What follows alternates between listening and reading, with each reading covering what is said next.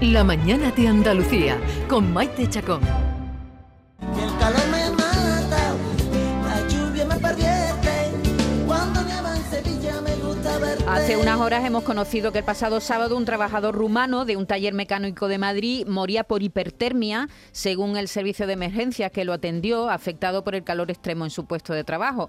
Como ya saben, un día antes se producía la muerte de José Antonio González, del trabajador del Servicio de Limpieza del Ayuntamiento de Madrid, donde, por cierto, ayer otro trabajador de ese mismo servicio eh, ingresaba, fue hospitalizado tras sufrir un golpe de calor, eh, ingreso grave. Allí los sindicatos y el ayuntamiento han llegado a un acuerdo para, entre otras cuestiones, por ejemplo, que tienen que ver con la ropa, porque creo que la ropa era no transpiraba, era acrílica, en fin, horrible, pues han eliminado el turno de tarde cuando haya altas temperaturas. Y hoy nos preguntamos qué dice la legislación laboral a este respecto.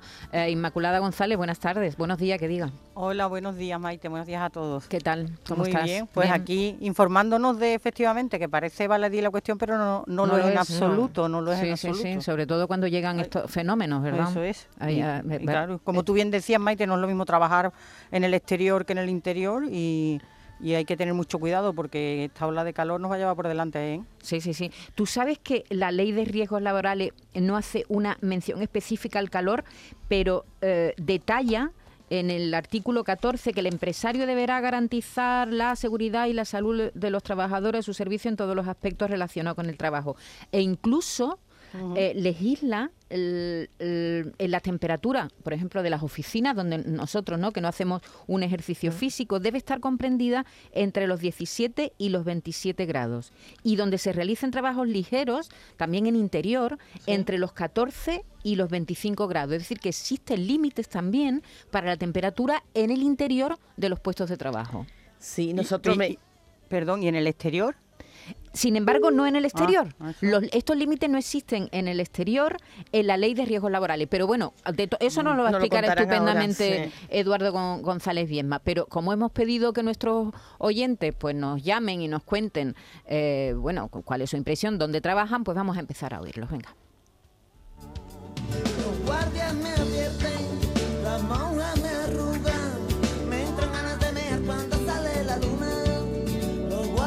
Hola, buenos días, Maite. Y el programa de Canal Sur, que lo escucho todos los días, todos los días que puedo, claro. Hoy estoy de tarde y lo escucho por la mañana. Que no se os olvidéis de las camareras de piso, que aparte de la carga de trabajo que llevamos y el estrés, no nos dejan ni poner los aires limpiando las habitaciones. Y esto va para las grandes cadenas hoteleras, con todos los millones que ganan. Y después nos tienen reventar. Nos tienen. Venga, un saludito.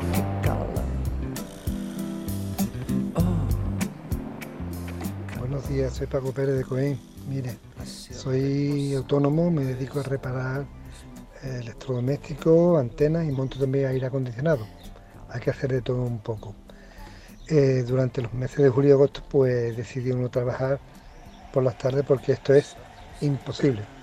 Hay trabajos que sí, porque te puedo tocar una lavadora dentro de casa, pero otras veces lo que tienes que reparar es una antena, montar un aire acondicionado y cuando te toca un exterior, ya me dirás una antena, el sol es todo para ti. Y si tienes que coger y montar un aire acondicionado y coincide como siempre pasa, que son casas muy calurosas, que el aire es necesario y la pared que te toca, eso es lo más parecido al infierno, aunque esté pintado de blanco. Entonces, pues la verdad que por las tardes aquí es imposible trabajar como tenga que hacer exteriores. Hasta luego, buenos días. Qué fresca está el agua, me siento mejor. Muy buenos días, Maite y compañía. Saludos. Venga, trabajando en el campo. Eh, aunque trabajo eh, con un tractor, pero bueno, voy con aire acondicionado y hoy en día pues están bastante bien preparadas las, máquinas. Eh, lo que sí suelo decir es que cuando, por ejemplo, un empresario compra un tractor sin aire acondicionado, con cabina y sin aire acondicionado, es porque se nota que el dueño, el que lo va a comprar, no se tiene que subir. Eso es un crimen, no se puede soportar las temperaturas eh, dentro de una cabina rodeada de cristales y todo cerrado. Venga, un saludo. Sufre una ola de calor, de calor de verano. Ardiendo en sensación, con pasión nos besamos en la cama. Hola, buenos días a todos. Sí, estoy hablando de trabajar en el sol, pues yo trabajo con las cormenas y hay que trabajar con el sol, con el calor y encima tapado. Calor, calor, calor, mucha agua, mucha agua, mucha agua. Eh, y no hay manera, no podemos trabajar a la hora de la fresca porque no, no se puede tocar en esas horas. Hay que tocar las horas de calor. Entonces no te queda otra que trabajar con calor. Las 4, las 5, las 6 de la tarde, las 7 de la tarde.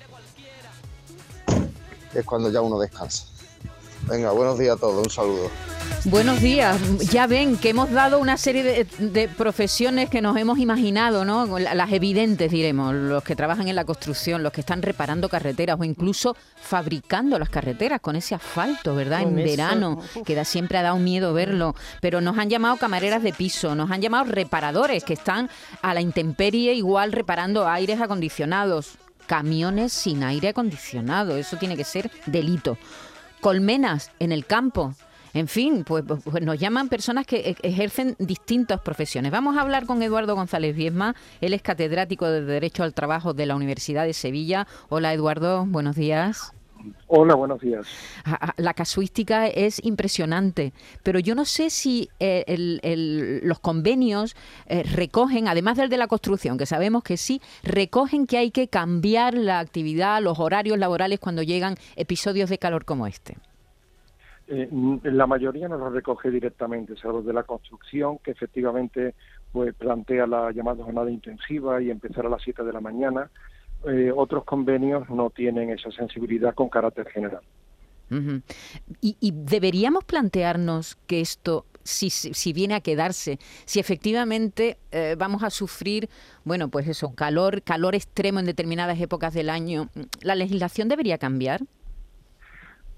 Bueno, la legislación en materia de prevención de riesgos laborales ahora mismo obviamente están eh, regulados la temperatura en el trabajo que se hace en el interior. Se- esta es una es una digamos a cubierto, ¿no? Es una legislación tradicional. La última versión es un decreto del año 1997 y establece que en los lugares de interior tiene que garantizarse una temperatura entre 17 grados y 27 grados o entre 17 grados y 25 si implica algún movimiento, ¿no? Lo cual en la práctica implica que tiene que haber, digamos, por exigencia legal, un aire acondicionado o un método de ventilación, tipo ventiladores industriales y demás, ¿no? Sí. Esto sirve para factorías, para oficinas, está pensado para eso. Eh, incluso está pensado para los camiones y los tractores, que tienen que venir refrigerados, vamos, tienen que garantizar una temperatura máxima, ¿no? Eh, algunos puede ser que sean, no sé, de zonas pensadas para trabajar en, en lugares pues muy invernales, ¿no? O solo usarlo en invierno, o bien porque se han averiado, pero realmente la ley le exige que se garantice esa temperatura. Después, cada empresa tiene obligación de tener un plan de prevención de riesgos laborales y si los expertos eh, consideran los que hacen ese plan, ¿no? Que hay una temperatura neces- hablando ya del exterior, ¿verdad? Actividades Sí. en el exterior. Aunque no lo diga la ley, tienen obligación de plantear medidas que minimicen el- en todo lo posible, en todo lo que la técnica permita, ese impacto, ¿no? Que hoy por hoy pues son medios pues, todavía un poquito básicos, ¿no? Eh, los sombreros, gorras, eh, agua fría a mano, a lo mejor algún lugar de descanso a la sombra para que cada X tiempo eh, reposen, eh, pero son medidas, como digo, todavía muy primitivas, ¿no? Y quizás sería pues muy costoso cualquier alternativa, ¿no? Imagínate una persona que limpia calle que tenga que tener un sistema de acondicionamiento de aire, pues eso no, no es realista, ¿no? Eh, la alternativa sería que no trabajara. Entonces, ¿qué pasa? Que las actividades tienen que prestarse porque la empresa tiene que facturar, el trabajador tiene que ganar su salario y, claro, ahí siempre está lo, eh, la alternativa de qué hago. Eh, o sea, prescindo de trabajar o prescindo de- del confort necesario. Y obviamente, hasta ahora lo que hacen las empresas de prevención, vamos, quienes hacen los planes de prevención, los especialistas, es limitar un poco las exposiciones extremas pero muy poco más allá se puede ir, ¿no? Por supuesto también la vigilancia médica, el que ya de por sí los trabajadores tienen derecho a exámenes médicos, para eh, que para que no pasen como lo que ha sucedido recientemente, de Claro. este fallecimiento, ¿no? Eh, y pues, probablemente se trataba del caso de un trabajador pues muy expuesto, un trabajador que tenía unas condiciones, pero eso para saberlo hay que hacer unos exámenes médicos. Mamen. Y si no se puede hacer mucho y por lo que nos tememos el calor no solo no se va a ir, sino que los próximos años va a aumentar, ¿qué, qué va a pasar? ¿Qué se puede hacer? Porque si no iré- irán cayendo los trabajadores. Sí, bueno, hasta ahora, claro, hasta ahora realmente eh, el caso reportado que hay es uno. eh, si se cogen las estadísticas de los golpes de calor, eh, a lo mejor han muerto, no sé muy bien cómo se hacen esas estadísticas, ¿no? Pero dice, pues será en los periódicos 100, 200 personas por um, golpes de calor y Sí, tal. en 510 general, la última semana, el Sí. último dato que tenemos. Sí, sí. claro, entonces dice, bueno, pues ha habido un trabajador, ¿no? Pues quizás sobre la, o sea, en el tiempo de trabajo, ¿no? Quizás sobre la estadística general no es un dato particularmente llamativo, ¿no? Si hubiera igual decenas de tal, de, de, de- en fin, de, no digo ya de fallecimientos, sino Sí, de sí. ingresos hospitalarios, atenciones extremas, sí que habría que entrar en una, eh, digamos, en, un- en un momento en una alarma más seria, ¿no? Claro, pero, Eh, pero, pero profesor, ¿cómo? sí, sí, eh, Sí. sí, siga, siga.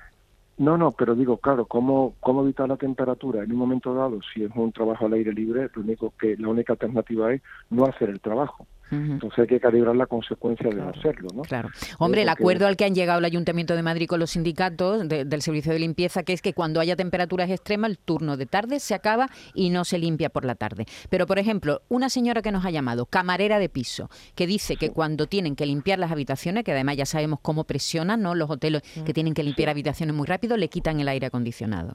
Y, y- y eso a lo mejor pues incumple la normativa que dice que donde se realicen trabajos ligeros debe estar la temperatura entre cua- eh, 14 y 25 grados. Es decir, que, que, que hay, hay veces que podíamos, mm, si conocemos nuestros derechos, podemos exigir a la empresa o hablar con la empresa No, y decir, cumpla, claro, claro, estáis claro. incumpliendo, ¿no? Yo quería preguntarle, Maite, Sí. perdón, quería preguntarle precisamente a Eduardo si eso, si las inspecciones de trabajo están combatiendo el riesgo de los golpes de calor, el tema de las temperaturas en las empresas, lo mismo que se vigila otras tantas cosas.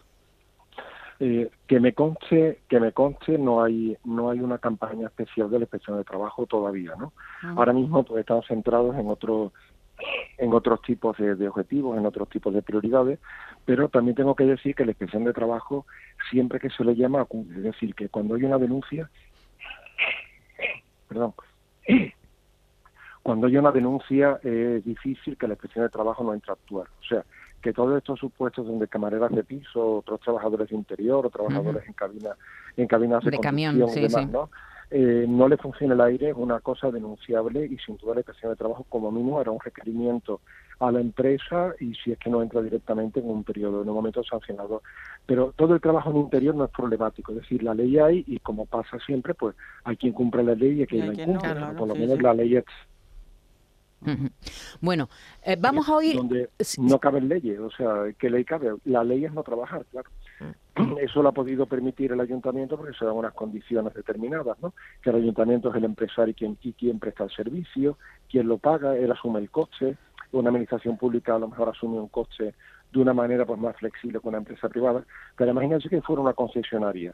Entonces esa concesionaria le tuviera que pasar la factura al ayuntamiento y dijera al ayuntamiento, no, no, yo le pongo a usted tantas horas y si usted no me las presta, incumplimiento del contrato o, o se lo pago de menos en la factura, entonces ya al otro el empresario no le sale las cuentas, el trabajador tiene que ir a un ERTE, no es tan sencillo, ¿comprende? Sí, sí, sí. En un caso del ayuntamiento, claro, que un poco yo di el servicio, yo lo pago, yo recaudo el impuesto, yo le pago a los trabajadores, yo decido cómo se da el servicio, sí, pero cuando uno tiene, un empresario tiene un cliente, tendrá que ver si ese cliente es tan generoso y tan flexible con él como, como lo puede hacer, eh, en este caso, una administración, ¿verdad? Muy bien. Eduardo González Bienma, catedrático del Derecho al Trabajo de la Universidad de Sevilla. Muchas gracias por habernos atendido. Pues gracias a ustedes, como siempre. Muchas gracias. 670 940. Seguimos eh, recibiendo mensajes. Buenos días, pues bueno, mi marido no tiene la suerte de este señor que ha hablado eh, con el trasto con aire acondicionado. Está trabajando con un trasto sin aire acondicionado. No tiene cabina. Desde las 7 de la mañana hasta las 6 de la tarde, media hora de bocadillo. Y nada, si no quiere ir, pues no lo gana. Venga, un besito. Esperemos que la calor no sea No Ah, muy fuerte. Hasta luego. Aquí ya hace frío, vente conmigo mi niña, que hay fuego en el corazón mío. En Sevilla, Santa Clara de Cuba, el año 2000, en verano. Bueno, pues estábamos haciendo un sótano de ferralla. Nos llevamos un termómetro digital. La sonda del termómetro la pusimos abajo en el sótano, en los hierros, en el zoo donde estábamos nosotros. Y el aparato lo pusimos a la sombra. El aparato a la sombra marcaba 45 grados. Eso era a las 4 de la tarde y la sonda marcaba 68 grados. Ni con los guantes de material, los gordos que se usaban antes, podíamos coger los hierros, nos quemaban las manos. Eso es calor y lo demás es tontería. Un saludo y a sale cojones. Soy más remedio. Madre mía. Hola, buenos días, un saludo para todos. Lo de las temperaturas, ¿ahora se dan cuenta? Si en Andalucía esa temperatura la llevamos sufriendo desde que yo era pequeña, ahora dan los golpes de calor en Madrid. Claro, cuando las temperaturas altas son en Madrid, entonces ya sí. O aquí en Málaga te van barriendo, empiezan el turno de tarde a las 2 de la tarde. Y, y eso, y que ya cuando ya llega a Madrid, entonces sí dan los golpes de calor. De mientras aquí en Málaga y en Córdoba y en Sevilla y eso nada. Venga, un besito. Un beso Ay, grande. La siesta la dormíamos los andaluces por algo, ¿no? Porque hacía mucha calor. Pues mira ahora los demás. Hombre, es que yo me imagino en Zaragoza, en Teruel, que tienen ahora 30 grados, eh, o en Vigo estarán Bueno, asfixiados. en Zaragoza siempre ha hecho mucho calor. en ¿eh? Zaragoza sí es verdad, sí. Siempre. Sí, y, en, y en Orense ha- han También. dado muchas veces las máximas. Pero es decir, que También es verdad que hay ciudades que están más acondicionadas para el frío, otras para el calor. Claro, y cuando Hombre, pero en llega lo norte- contrario, se pasa más. Pero convendréis conmigo que las temperaturas que estamos teniendo en el norte no son normales, ¿no? Claro, en No, Bilbao, no, por no, ejemplo, en 40 Bilbao. grados en Bilbao, pero 42 en, en Orense lo he visto yo muchas veces. Es decir, Sí, que es verdad. Hombre, Sí, Orense, también, que no sí. tiene, es la única provincia de Galicia que no, Que no tiene, tiene mar, mar, sí. pues allí, en, allí eso es un horror. Y Zaragoza ni te digo, es decir, que, que es verdad que, que hace mucho calor. Ah, ah, que sí, que lo que pasa en Madrid es verdad que es noticia tal. Pues tiene razón la señora esta. Hola, buenos días. Maite, mm, trabajar en, eh, en interior no siempre es comodidad, vamos, Claro. a nivel climático, porque mi marido es mecánico y no te quiero contar el calor que hace ya dentro de la nave y cuando él tiene que estar trabajando con motores mm, recién Claro. apagados porque los tiene que probar los coches, la temperatura es increíble y lo mismo le pasa en invierno porque las naves no están adecuadas, no Mm. tienen climatización y entonces trabajan en unas temperaturas increíbles. Venga, un saludo. Precisamente el- el- la última víctima mortal ha sido un trabajador de un taller mecánico que moría trabajando en el interior con un techo de Bueno, uralita. y las panaderías. Las panaderías. O los establecimientos, no tanto las panaderías, pero algunos pequeños establecimientos. Yo estoy pensando Sí, sí, en uno, sí, sí, que sí. no voy a decir el nombre, que es pequeñito, tienen hornitos que para- también tienen hornitos y que no tienen nada de, Sí, de- de de- refrigeración, no sí. tienen aire. Bueno, yo Y me yo estoy cuando acuer- entro perdón. allí es que digo, no sé cómo aguantáis. Sí, yo me estoy acordando de mi hermano. Perdona, mi hermano trabajo, trabaja en acería, en acería, en una acería donde se funde el metal Uy, madre. en Acerinox. Yo no le quiero. Bueno, la verdad es que en el campo de Gibraltar mm, eh, se está librando de esta ola que tienen unas temperaturas mm, estupendas en comparación con el resto de Andalucía. Vamos a seguir oyendo a, a nuestros amigos. Calor, con el sol de media tarde calor. Buenos días, Richard de Sevilla. A ver, 40 años en una cocina. Pues mira, eh, También, jamás, ¿eh? nunca, nunca, en ninguna época del año se baja de 50 grados. Y nunca en 40 años he visto un golpe de calor. Ciertamente quizás porque como eh, eh, hace siempre tantísima calor, ya te le digo, cualquier época del año, pues a lo mejor el cuerpo se te adapta. Y entonces resistimos un poquito más ese, ese tema. Pero una cocina es el mismísimo infierno. Venga, buenos días a todos. Eso es verdad, ¿eh? Completamente, las cocinas del infierno, los hornos a tope, los fuegos a tope, soltando ahí Calor por eh, todos lados. calor Las por las planchas y, y sin aire acondicionado, Sí. efectivamente. Buenos días, ¿qué tal? Pues mira, yo soy Javi, soy de aquí de, de Sevilla y llevo ya 23 años trabajando en la calle con, con una moto y la verdad que es duro. Eh, la semana pasada, 3, 3 y media, me marcaban la moto 50, 51 grados. Y eso es, eso es preocupante. Así que nada, que se pasa bastante más en la calle. Un besito y un saludo, que la hacéis bastante bien. Hasta luego. Gracias. Buenos días, equipo, a todos. Soy Nani de Sevilla. Pues mira, mi hijo trabaja en el aeropuerto.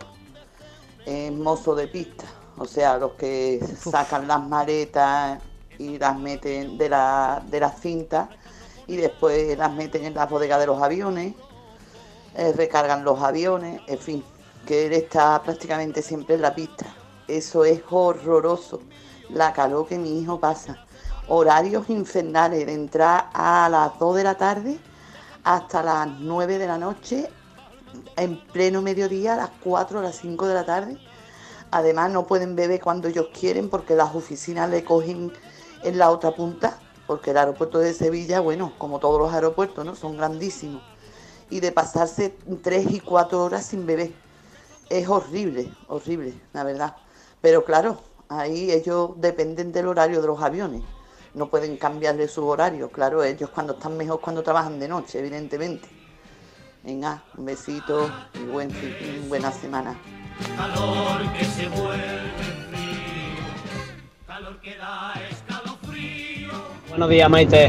Mira, yo soy butanero y te puedes imaginar la calor que, que hace subiéndote y bajándote del camión. Cuando estás encima del camión sí, está, muy bien, pero cuando tienes que coger 30 kilos de bombona, llevarla a 10 metros, 15 metros, luego otra, luego otra, echar al camión, te puedes imaginar. Te puedes imaginar como cabello allá, chorreandito, chorreandito, chorreandito. Vamos, no tenía más, más sudor dentro, ya estaba sequito ya. Venga, un saludo, buenos días.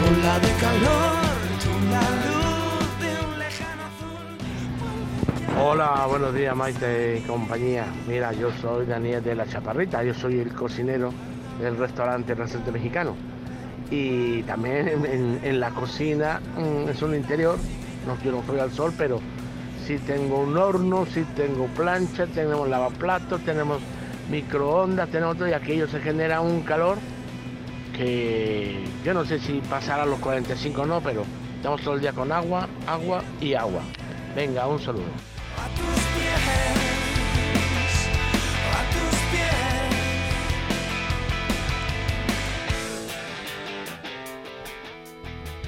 Buenos días familia de la radio. Soy Juan, llamo desde Málaga. Yo soy cocinero y paso mucha calor. Además tengo un horno de leña. Mucha calor. Pero aquí en el pueblo, yo trabajo en un pueblo en Coín, hay un asador de pollo que eso es inhumano. Inhumano. La calor que pasan dentro de ese asador, inimaginable. Yo no sé cómo pueden. La verdad que eso tenía que estar legitimizado porque es una barbaridad. Yo voy allí a comprar los pollos y eso es impresionante, no pueden ni entrar dentro. Está la criatura allí eh, inhumano, ya, ya le digo. Un saludo a todos, buenos días. ¡Ay, qué calor! ¡Ay, me! ¡Ay, qué calor! Me asfixia. Bajo la luz de la luna. ¡Ay, qué Vamos a ver. Eh, trabajador de colmenas en el campo. Ya lo podemos hacer extensivo a otros trabajadores del campo, nos lo podemos imaginar. En muchas ocasiones eh, se cambia, eso sí que cambian el turno. Pero, por ejemplo, los de la vendimia, muchas veces vendimian de noche, pero yo no sé si es para proteger al trabajador o a la uva. a la uva. No, que puede ser también que protejan más casi a la uva que el trabajador. Bueno, pero por lo menos trabajan de noche. Camioneros que no tienen aire acondicionado en las en cabinas. la cabina. Eh, Los que trabajan cocinero. en, en los invernaderos. Claro. Los invernaderos. recogiendo. Cocinero que nos lleva Cocineros unos cuantos, varios, varios. Unos cuantos. Butanero. Los que reparan eh, Los aire los acondicionados. aire acondicionados que están fuera. Los que arreglan los ascensores. Las camareras de piso que les quitan el aire por- y mira que se lo ponen bien fresquito a los clientes Desde para cuando luego, lleguen. A veces están demasiado fríos. Y hay hoteles que quitan el aire para, eh, a lo- a los motoristas que están repartiendo. Mozo de pista de, de de aeropuerto. aeropuerto. Los tractores que no tienen aire acondicionado. En fin, que sepan que en- en muchas ocasiones se incumple la ley, porque la normativa detalla que en interior Las temperaturas tienen que estar comprendidas entre los 17 y 27 grados si el trabajo es sedentario y entre los 14 y los 25 si el trabajo es ligero. Así que ese asador de pollo tiene toda la razón. Los asadores de pollo, eso no para incluso de- para los clientes es muy Sí, desagradable, ¿verdad, Inma? clientes, eh, bueno, es que las colas se forman fuera, primero porque sabéis que ahí todavía no debe haber mucha gente en los locales, generalmente los de pollo son pequeños. eh, gente, si ya yo la he visto en estos días con las sombrillas, puesta con Sí, una sí, sombrillita haciendo cola, porque dentro es insufrible. Sí, Es completamente. insufrible. He estado compañeras mirando las temperaturas de Sí. Soria y los de Soria, estos sí que deben de estar tiritando, pero no de frío. Van a tener mañana 36 grados. Sí, sí, sí, no, sí, eso Esto es de loco. en toda Yo España. creo que ya, Maite Mamen, no podemos hablar de ola de calor porque esto se ha normalizado. Ya que la llevamos- calor o las calores, La siempre calor, se ha como hablado del calor. Ya La no es ola. Bueno, calores. amigas, que os tengo que decir adiós, que un, Bueno, un abrazo, y el venga, aire. gracias y Adiós. paciencia, hasta luego. Hace calor, hace calor. Yo estaba esperando que cantes mi canción y que abras esa botella y brindemos por ella y hagamos el amor en el balcón. La mañana de Andalucía con Maite Chacón. Verano. ¿Qué tendrá el verano? Alegría.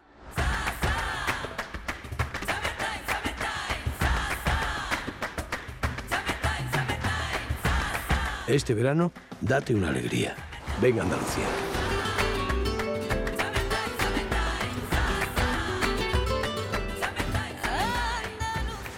Campaña financiada con fondos FEDER, Junta de Andalucía. El verano sabe a aperitivos con amigos, niños disfrutando de polos y golosinas, momentos de relax con un paquete de pipas en la playa. Todo esto es la gran familia Reyes. Nuestros polos, patatas, snacks, golosinas, frutos secos y nuestras pipas, las de siempre, las pipas Reyes. Comparte el verano con tu gente, con nosotros, con frutos secos Reyes. Mucho más que pipas. Mano de santo limpiar la ropa, mano de santo limpiar salón, mano de santo y en la cocina, en el coche, en el watercloak, mano de santo para el hotel, mano de santo para el taller, mano de santo te cuida, mano de santo te alegra la vida, mano de santo, mano de santo, ponte a bailar y no limpies tanto, mano de santo, mano de santo, ponte a bailar y no limpies tanto. Seguramente el mejor desengrasante del mundo. Pruébalo. Canal Sur Radio, Sevilla. Sin duda has hecho una buena elección. Me gusta el equilibrio entre potencia y consumo, entre tecnología y seguridad de tu coche. ¿Cómo se nota que es nuevo? No, no es nuevo.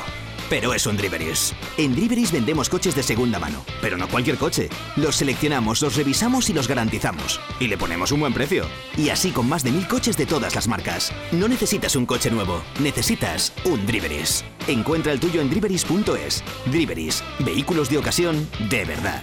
Si necesitas un electrodoméstico, ¿por qué pagar de más en grandes superficies? Ven y paga de menos en Tiendas El Golpecito. Tus primeras marcas al mejor precio y una selección de productos con pequeños daños estéticos con descuento adicional y tres años de garantía. Tiendas El Golpecito. Ahorra hasta el 50% en tus electrodomésticos. 954-100-193 y tiendaselgolpecito.es. ¿Buscas una fibra óptica que te dé más? Telecable Andalucía es tu operador local de confianza. Telecable. Fibra de 300 megasimétricos por solo 14,90 euros al mes y línea ilimitada de 24 gigas por 10,90. Contrata en Telecable Andalucía. Somos punto de venta oficial de Xiaomi. Telecable Andalucía. Conecta con lo que realmente importa. Tengo muchas ganas de un vestido para la playa y también de un bikini. Ah, también tengo muchas ganas de unos shorts y una camiseta de deporte. Bueno, y tengo muchísimas ganas de encontrar cositas de decoración para renovar la casa. Amiga, tú de lo que tienes ganas es de las rebajas de los Alcores. Ven y descubre las nuevas aperturas y todos los descuentos hasta el 31 de agosto. Autovía 92, salida 7, Alcalá de Guadaira.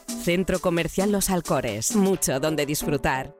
¿Sabes que tomando dos litros de agua Sierra Cazorla te aporta el 30% de magnesio que necesita tu cuerpo? Y además es baja en sodio. No existe otra igual. Agua mineral Sierra Cazorla. Lo hago por tus abrazos, por nuestros paseos, los viajes y conciertos juntos, por tu sonrisa y por tus besos. Lo hago por seguir cuidándonos. Llevamos dos años luchando para frenar la COVID-19. Ahora más que nunca la responsabilidad es de todos. Actuemos con precaución y prudencia. Está en nuestra mano mantener todo lo construido. Junta de Andalucía.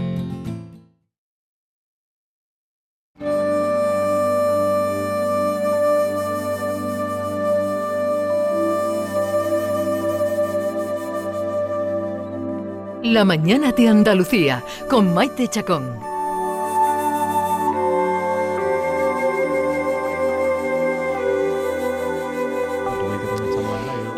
Últimos días se está hablando mucho del, del campo, del pastoreo. Eh, ¿Por qué? Pues porque como hay incendios forestales, miramos al campo y miramos qué solución podrían tener si efectivamente se están haciendo las cosas bien para evitar, para prevenir incendios que cada vez son igual menos numerosos, pero sí más grandes, afectando a más territorio. Y, hay muchos naturalistas, algunos han pasado por aquí, por cierto, por, esto, por estos micrófonos, que han reivindicado la labor del pastor, la labor que hace el ganado, pues comiendo lo que luego se convierte, si no se come, en combustible para el fuego. De todo eso se está hablando mucho en los últimos días. Y nosotros hemos querido invitar a una persona pues que lleva en el medio rural muchos años y que seguro que tiene un, un punto de vista sobre, sobre todo este debate que está viendo eh, ahora que estamos viendo las llamas. Cuando vemos las llamas nos preocupamos y decimos, ay, ¿qué está pasando? ¿Qué está pasando en el monte? ¿Cómo se puede prevenir esto? ¿Gastamos, ¿Por qué no gastamos más en prevención y menos en extinción? Bueno, hemos invitado a Samuel del Río Hoyos. Él es veterinario, ganadero, máster en gestión y conservación de fauna silvestre euromediterránea. Y, y, bueno, y ejerce, lleva seis años, no sé si seis años o un poco más, ejerciendo de ganadero en Cazalla de la Sierra, donde posee varias fincas y, y, y tiene ovejas, cerdos, también olivos. En fin, vamos a hablar con Samuel y vamos primero a saludarlo. ¿Cómo estás, Samuel? Muy Acércate al micro, Samuel. Buenos días. Buenos días. Pues muy bien, aquí he venido a echar un rato con ustedes, encantado. Muy bien, está aquí también me acompaña mi compañera Virginia. Hola, ¿qué tal? Hola de nuevo. Eh, y, y bueno, mm, hace un momento cuando se ha sentado aquí, Samuel me ha dicho, hemos estado hablando de esto, ¿no? De lo mucho que se está hablando del campo y me ha dicho, en cuanto caigan cuatro gotas esto se olvidará. ¿Tú crees? Sí. ya, ya no se hablará tanto del campo? Sí, yo creo que sí. Yo creo que en la sociedad que vivimos de, de informaciones, de, de noticias repentinas, de noticias que nos alarman, cuando, mm, cuando estamos ya acostumbrándonos a una, viene otra más grande y lo olvidamos y, y cuando empiece el otoño y el invierno y empieza a llover, probablemente ya no existirán los incendios, ya no habrá problema. Es que es lo que el problema que genera que luego vuelvan a ocurrir los incendios. ¿Nos estás echando también un poco la culpa a los medios de comunicación? Eh, no, el medio de comunicación al final yo creo que come de lo que vende y lo que vende en cada momento es una cosa determinada. No creo que sea culpa vuestra porque si ustedes seguís insistiendo cuando están la- las tierras inundadas, en vez de hablar de inundaciones, habláis de, de cuidar el monte para el de esto, no os escucharía nadie. O sea que no creo que tengáis la culpa. Creo que la culpa es de más arriba. Ajá. Eh, Samuel, eh, ¿se podría evitar, se podrían evitar los incendios eh, si el campo estuviera, diremos, gestionado de otra manera? Si uno hubiera, por ejemplo, abandono de, de- si la gente joven tuviera futuro en el campo, vamos. Vamos a ver, los incendios es imposible evitarlo porque eh, no está en nuestra mano eh, evitar que un loco coja una cerilla y le meta una mano una cune- eh, fuego a una cuneta. Lo que sí sería evitable, y creo que mm, quizás esa no sea mi especialidad, pero que todas las personas especialistas en ella y gente con la que yo he hablado y, con- y lo que yo veo a diario es evitar los macroincendios que están sucediendo. En la Sierra Norte nuestra, en la parte de Cazalla, Constantina, Alaní, bueno, todos los pueblos, no quiero dejarme sin nombrar ninguno. Ahí hay una actividad ganadera bastante, bastante bollante desde hace muchísimo tiempo. Entonces ahí hay incendios, como en todos sitios. Lo que pasa es que los incendios eh, son fácilmente controlables, porque hay muchos sitios de monte cerrados, como, lo- como los, la- las miles de hectáreas que están ardiendo ahora por ahí por el norte, pero también hay muchos sitios adhesados y de pastos en el que es fácil esperar al fuego y controlarlo. Eso es lo que no hay en los sitios donde, ande- donde arden miles y miles de hectáreas, y eso es gracias al ganado. No hay otra cosa. Si lo que hace el ganado, que una oveja se come dos kilos de materia seca al día, pues una piara de mil ovejas, 80 o 90 mil o 100 mil ovejas que hay en la Sierra Norte de Sevilla, comiendo durante todo el año ese material, evitan que luego haya un acúmulo de, de- de- de materia mm, propensa a, a- a arder. Entonces lo que hacen es eso, es controlar durante todo el año los incendios. Si hay actividad ganadera es muy difícil que haya macroincendios. Si no hay actividad ganadera, los incendios serán cada vez peores, como estamos viendo. Sobre todo hablamos de- del fomento de la ganadería extensiva, ¿no? Que es lo que esperáis los... Sí, bueno, claro, es que nosotros en la Sierra Norte y en, los- y en los sitios abiertos lo que se practica es la ganadería extensiva, ya que la, la intensiva son en recintos cerrados. Entonces no tienen un efecto sobre, sobre el medio ambiente. Eso es ganadería extensiva en, en la Sierra Norte, pues de ovino, caprino, vacuno, cerdo ibérico. Y todos esos animales se sustentan porque económicamente eh, nos, es- nos es más rentable a los ganaderos, evidentemente, que coman del campo que echarles de comer. Entonces tenemos unos sistemas que se, Mi- que se remontan milenarios. milenarios en el aprovechamiento de los pastos, en el que se hace posible el aprovechamiento de los pastos, el mantenimiento de la arboleda, el mantenimiento en sitios inaccesibles para el ganado, para las maquinarias del monte, unos mosaicos que favorecen la biodiversidad eh, a todos los niveles y que además se evitan incendios, pero no solo eso, porque podríamos evitar los incendios con trabajo forestal y desbrozadoras, pero es que además de evitar los incendios se genera una riqueza económica en forma de carne de cordero, de carne de cabrito, de carne de ternero y de cerdo ibérico de bellota. Claro, Samuel, porque esa es la clave. Es decir, eh, ¿por qué hay tanto campo abandonado? Eh, tú estás diciendo, hablando de este modelo que está en la Mm. Sierra Norte, Ujú. ¿por qué este modelo no se extiende a, a otros territorios? Yo creo que dentro de lo que es el extensivo, que suelen ser tierras pobres, que no se roturaron en los tiempos en los que había necesidad, o se roturaron menos, eh, para el cultivo del cereal, de la Sierra Norte es rica, igual que Sierra Morena entera. En- ¿Por qué? Eh, a nosotros el, el rumiante prácticamente eh, lo tenemos como apagafuego.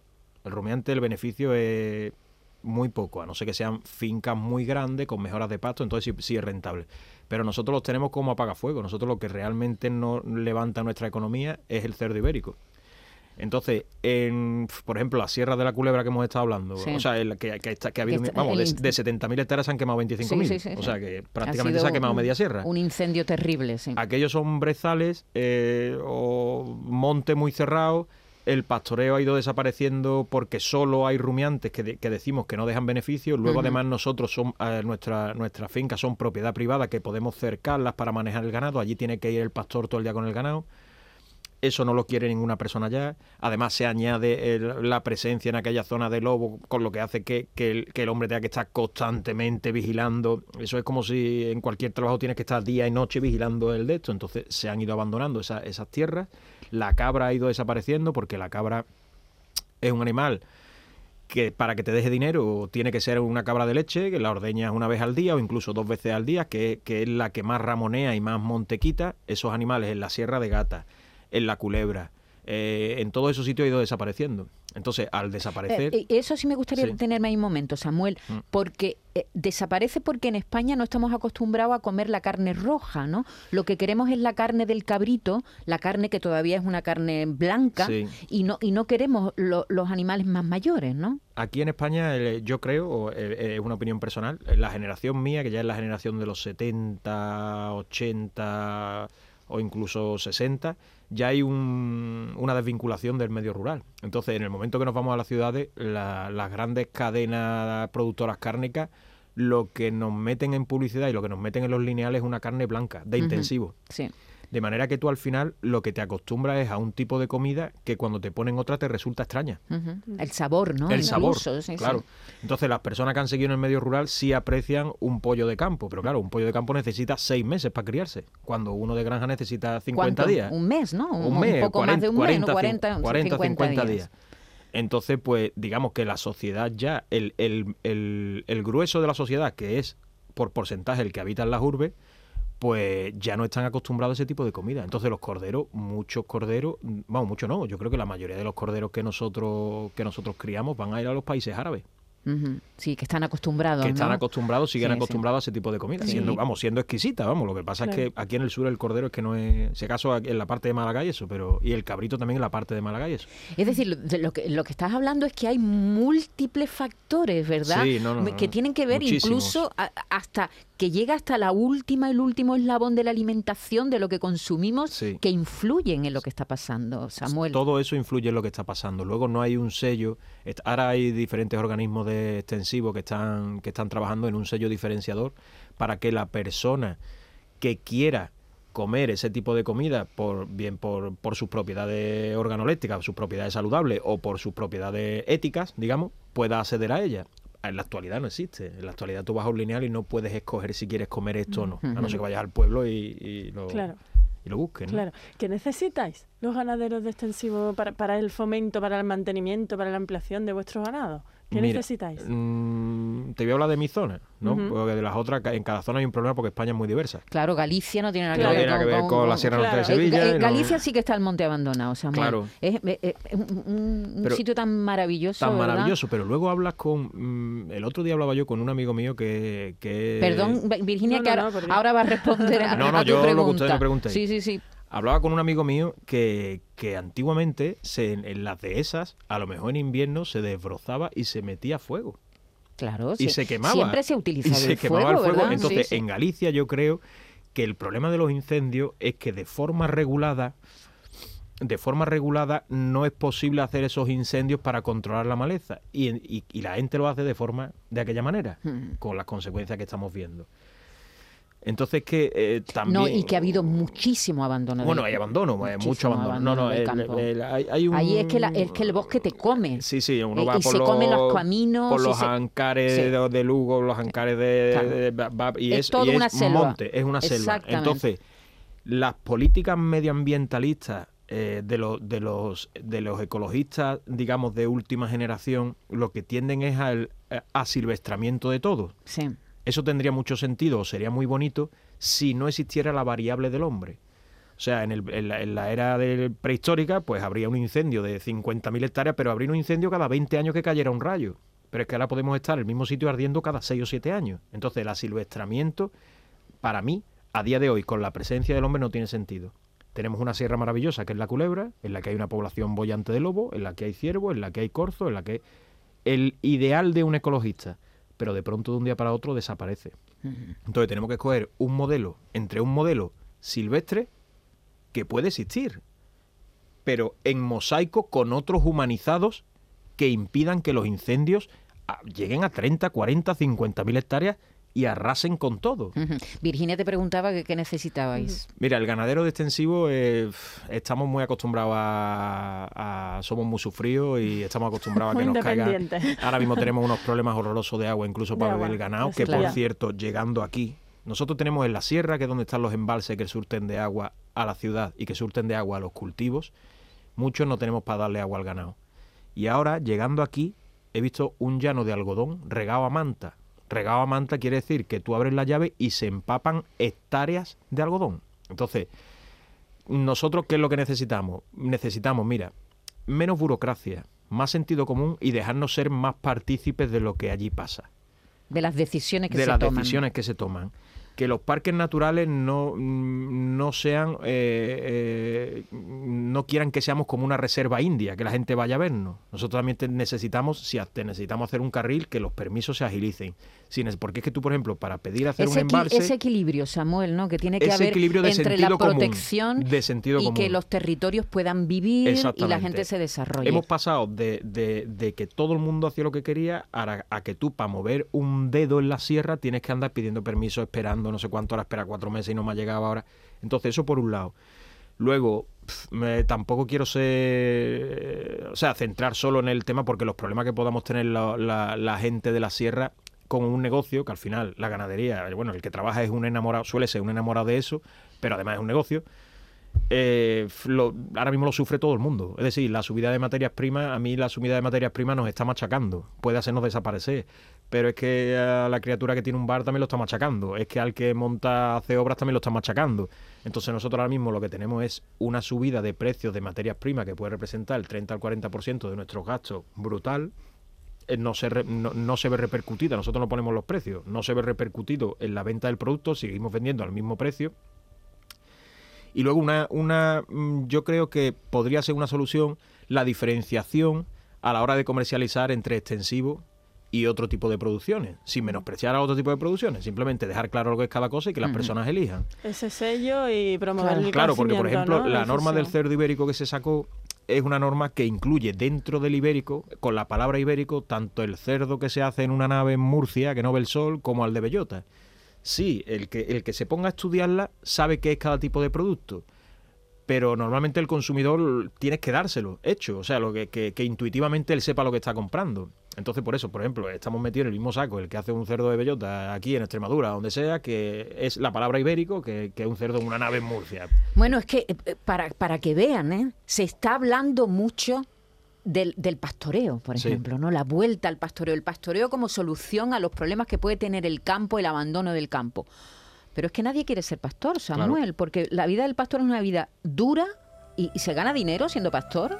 Eh, eh, eh, ¿Puede salir rentable? Mira, Sí, a- a- hay distintos poderes. Lo que estamos hablando en el norte son fincas públicas en las que ese señor va con su rebaño todos los días. Eso yo creo que no lo va a creer nadie. O sea, lo va a creer uno entre un millón. Igual que hay personas que les gusta seguir haciendo artesanía a mano con un cincel. Pues sí, puede quedar uno, pero no va a ser una cosa generalizada como para solucionar el problema.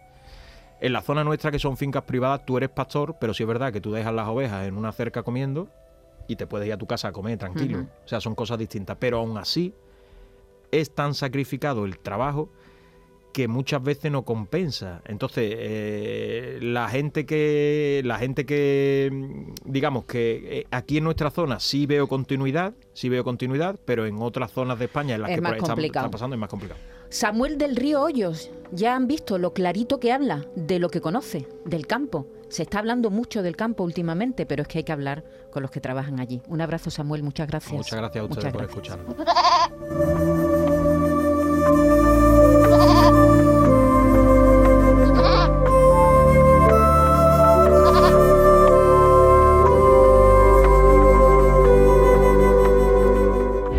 La mañana de Andalucía con Maite Chacón.